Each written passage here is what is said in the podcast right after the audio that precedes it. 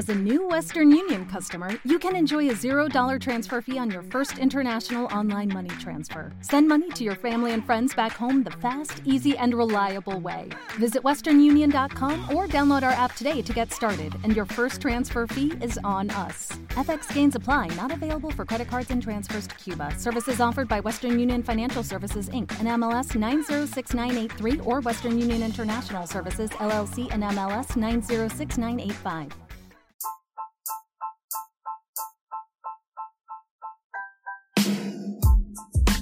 Hola a todos. Bienvenidos al podcast Cine Blockbuster, el lugar de encuentro de los buenos aficionados al séptimo arte.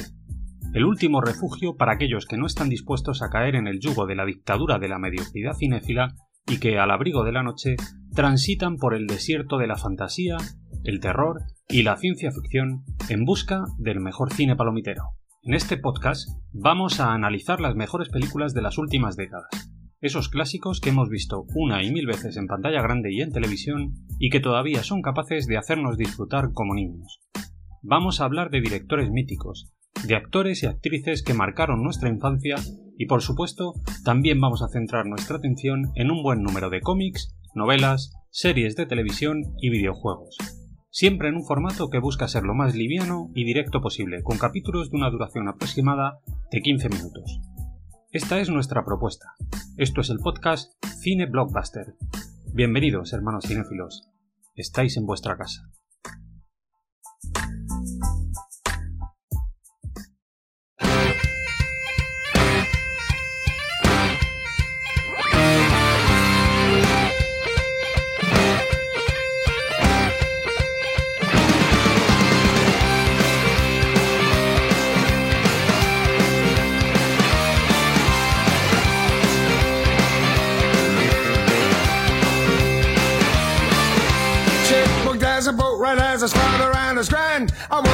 A on the day Chip was hard work, the devil appeared from.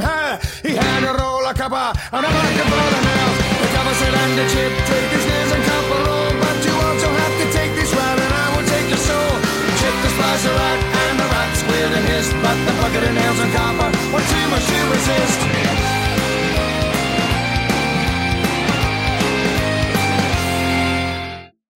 Hola a todos, bienvenidos al programa de hoy.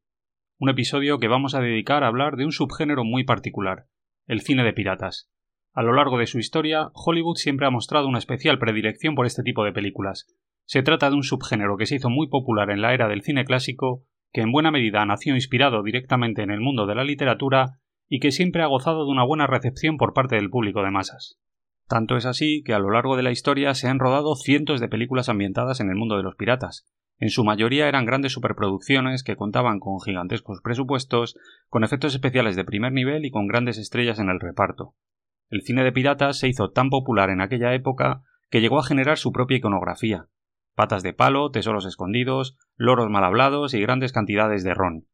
Entre las películas más icónicas del subgénero de piratas podríamos destacar clásicos como El Pirata Negro, que se estrenó en 1926 con Douglas Fairbanks como protagonista, Capitán Blood, de Michael Curtiz, que se estrenó en 1935 con Errol Flynn y con Olivia de Havilland en el reparto, o El temible burlón, rodada en 1952 con Bar Lancaster.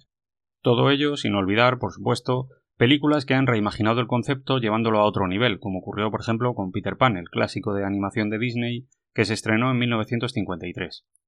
Sin embargo, hoy lo que vamos a hacer es centrar nuestra atención en las películas de piratas hechas en épocas mucho más cercanas en el tiempo, aquellos clásicos modernos de los que hemos podido disfrutar en las últimas décadas. Para empezar con nuestra lista me gustaría hablar de un título poco conocido en Occidente, pero que es una auténtica delicia. Hablo de Los Piratas del Mar de China, una peli dirigida y también protagonizada por el gran Jackie Chan, que se estrenó en 1983 y que retoma el espíritu de las películas clásicas de aventuras norteamericanas. La peli está ambientada en la época de finales del siglo XIX y en ella vemos como Jackie Chan es un joven oficial que decide enfrentarse al temible pirata Lo Pao para salvar el honor del cuerpo de guardacostas. Como siempre, Jackie Chan nos regala una película de ritmo frenético, cargada de peleas y de grandes escenas de acción, en las que demuestra sus extraordinarias habilidades para el combate y también para las filigranas físicas. Lo dicho, Los Piratas del Mar de China es una peli poco conocida pero que merece muchísimo la pena. Curiosamente, la siguiente peli de nuestra lista también proviene de Asia, concretamente de Japón, del estudio Ghibli. Hablo de El castillo en el cielo, el clásico de animación dirigido por el gran Hayao Miyazaki en 1986. El castillo en el cielo es una peli de aventuras que está ambientada en un mundo imaginario poblado por piratas del aire, gente que surca los cielos en gigantescas aeronaves de estética steampunk. En ella conocemos la historia de Pazu, un joven huérfano que vive en una pequeña aldea minera que un día ve caer del cielo a Shita, una chica misteriosa que posee un poder ancestral. Juntos vivirán una aventura maravillosa. ¿Qué más se puede pedir en una peli? Animación clásica, alejada de los convencionalismos facilones de Disney, que nos presenta una historia pacifista y cargada de humanismo. Se trata de otra joya impagable, 100% recomendable.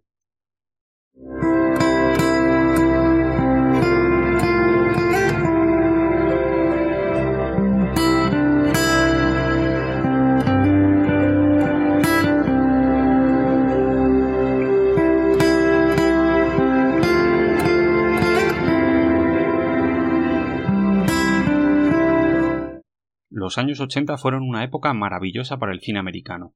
Esto es algo que he dicho cientos de veces en el podcast, no me canso de hacerlo.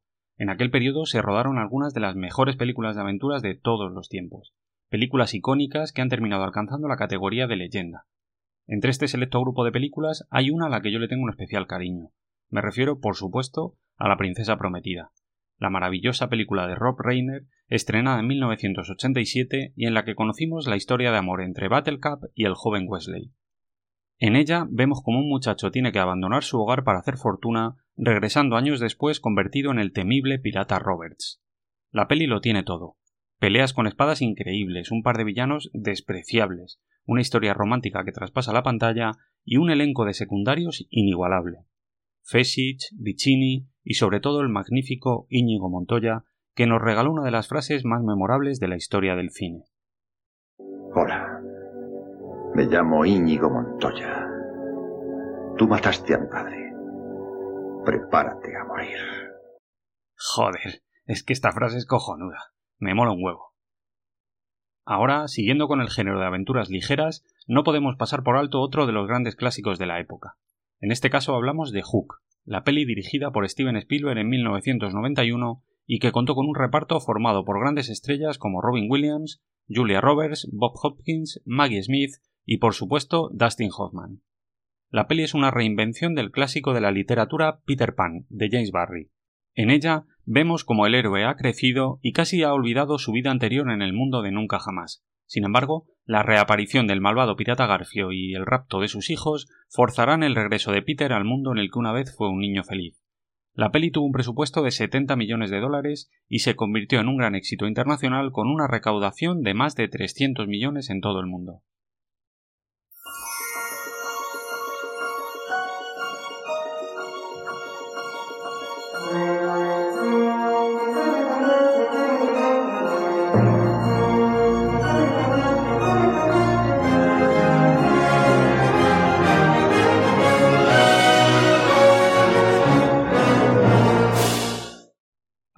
Amigos, vamos a viajar al año 1992, en este caso para volver a hablar del estudio Ghibli y del gran Hayao Miyazaki.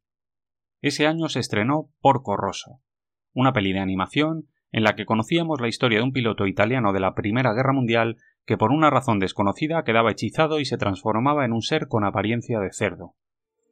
Por mucho que vuele, un cerdo siempre será un cerdo. Gracias, Ferrari. Recuerdos a todos.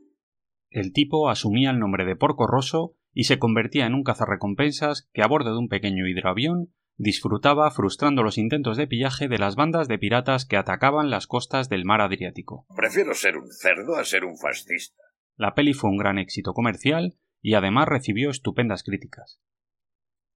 Otra de las pelis que no puede faltar en esta lista es, por supuesto, La isla de las cabezas cortadas. A mí esta me encanta. Se trata de una epopeya de corte clásico rodada en 1995 por Rennie Harlin en la que conocimos las dotes aventureras de la gran Gina Davis.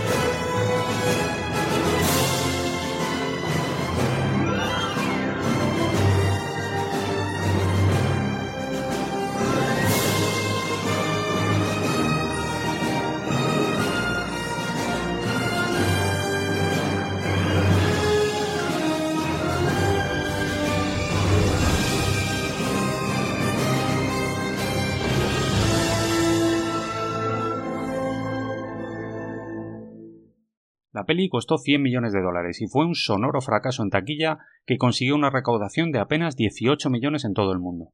Sin embargo, con el paso del tiempo, la isla de las cabezas cortadas ha ido ganando adeptos, hasta convertirse en una peli de culto. Se trata de una cinta muy entretenida, con una protagonista de enorme carisma y unos buenos efectos especiales. En el reparto, además, tenemos a otros dos grandes clásicos del cine de los 90, Matthew Modine y Frank Langella. Además, por si esto fuera poco, la banda sonora de John Debney es una auténtica maravilla. Sin duda, La isla de las cabezas cortadas es una de esas pelis que merece la pena redescubrir. Más oro, joyas y botín del que jamás habéis soñado. Venga, ahora vamos a dar un pequeño salto y vamos a viajar al año 2002.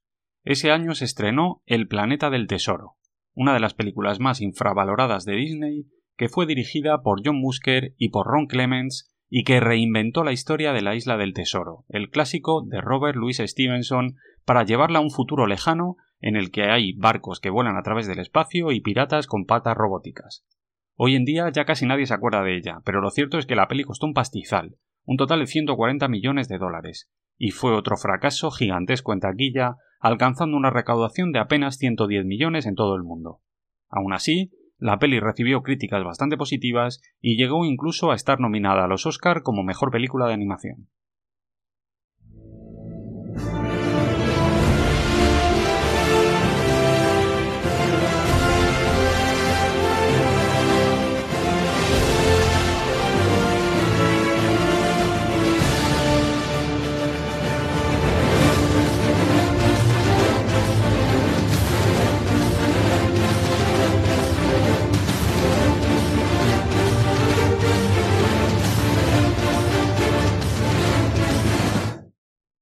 Bueno, ahora llegamos al año 2003 y nos vemos obligados a parar máquinas de nuevo. Ese año se estrenó la que para muchos es la película de piratas más importante de la historia del cine moderno. Como todos habréis imaginado, me estoy refiriendo, por supuesto, a Piratas del Caribe, la peli dirigida por Gore Verdinsky y producida por Disney. Piratas del Caribe costó 140 millones de dólares y logró una recaudación mundial de 654 millones. El éxito fue tan grande que dio pie a una saga cinematográfica que hasta el momento ha tenido cinco películas y que ha alcanzado una recaudación total de más de 4.500 millones de dólares en todo el mundo. Además, ha aportado al mundo del cine a uno de los personajes más carismáticos y queridos por el público en general de todos los tiempos, Jack Sparrow, un pirata embaucador y traicionero que elevó a Johnny Depp a la categoría de megaestrella y que ha tenido un enorme impacto en la cultura popular. No soy honesto. Y de un hombre que no es honesto solo se puede esperar que no sea honesto. Honestamente. Pero no solo eso. Además, Piratas del Caribe lanzó al estrellato al resto del reparto de la cinta original. Orlando Bloom, Keira Knightley, Jeffrey Rush, todos ellos le deben su fama a esta película. Como anécdota, solo queda decir que, en teoría, la saga Piratas del Caribe está basada en una atracción que lleva el mismo nombre y que se encuentra en el parque de atracciones de Disney World Orlando. No obstante, muchos se han dado cuenta de que existe un parecido más que razonable entre la saga de Jack Sparrow y el mítico videojuego Monkey Island. Una aventura gráfica desarrollada por LucasArts y que hizo las delicias de los aficionados a los videojuegos en los 90, que ha tenido multitud de continuaciones. Disney siempre ha negado el plagio, pero las similitudes están ahí.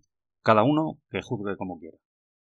Ese mismo año, en 2003, llegó a los cines otra de las grandes películas sobre aventuras marítimas de los últimos años. Me refiero a Master and Commander, una peli dirigida por el veterano Peter Weir y protagonizada por Russell Crowe, que estaba basada en las populares novelas de Patrick O'Brien. En ella vemos como el capitán Aubrey debe enfrentarse al buque de guerra francés Acheron cerca de las costas de Brasil. La peli cosechó estupendas críticas llegando a conseguir 11 nominaciones a los Oscar, de las que al final solo lograría hacerse con dos estatuillas. Además, logró nominaciones a los Globos de Oro y a los premios BAFTA. La peli tuvo un presupuesto de 150 millones de dólares y logró una recaudación de 212 millones en todo el mundo.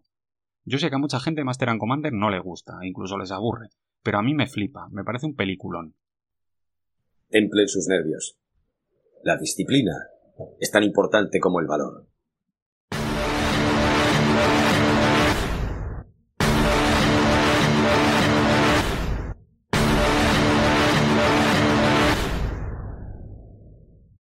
La última peli de nuestra lista es Capitán Phillips, una cinta biográfica dirigida por Paul Greengrass que se estrenó en 2013 y que fue protagonizada por Tom Hanks.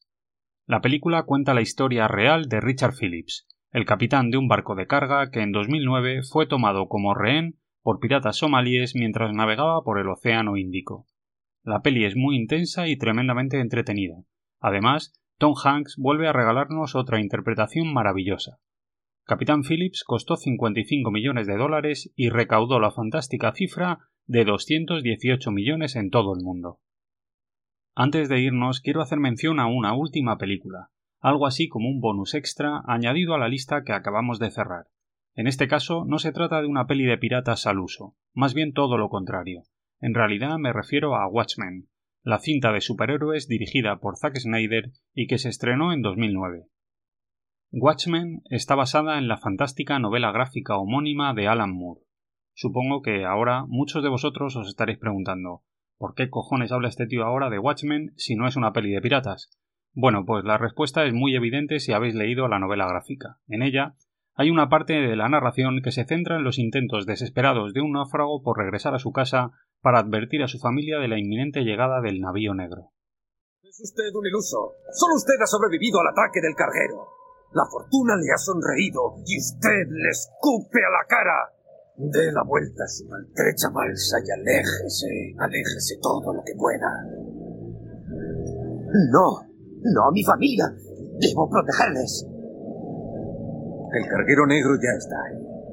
Su esposa muerta, sus hijas muertas. ¡Cierra la boca! Le ha fallado a su familia, igual que le ha fallado a su tripulación. Se trata de un pasaje sobrecogedor y tremendamente dramático que merece la pena ser leído. Este fragmento no se incluyó en la versión de la película que fue estrenada en cines en el año 2009. Sin embargo, sí se incluyó en la edición de DVD a modo de contenido añadido. Se trata de una película de animación independiente de una duración de 22 minutos. Pero además de eso, cabe señalar que posteriormente, en el año 2020, se sacó a la venta una nueva versión de la película, el Ultimate Cut, que viene a ser una versión con el montaje del director en la que por primera vez intercalaban los relatos del navío negro junto con el resto del metraje, logrando una versión redonda de la película. There once was a ship that put to sea. The name of the ship was a Billy of Tea. The winds blew up her bow, up down, oh below my bully boys blow. Soon may the man come to bring us sugar and tea and rum. One day when the tonguing is done, we'll take our leave and go. Y así, amigos y amigas, llegamos al final de este episodio. Espero que os haya gustado y que de aquí en adelante sigáis nuestro contenido en el podcast Cine Blockbuster. Fuerza y honor, familia. Hasta la próxima.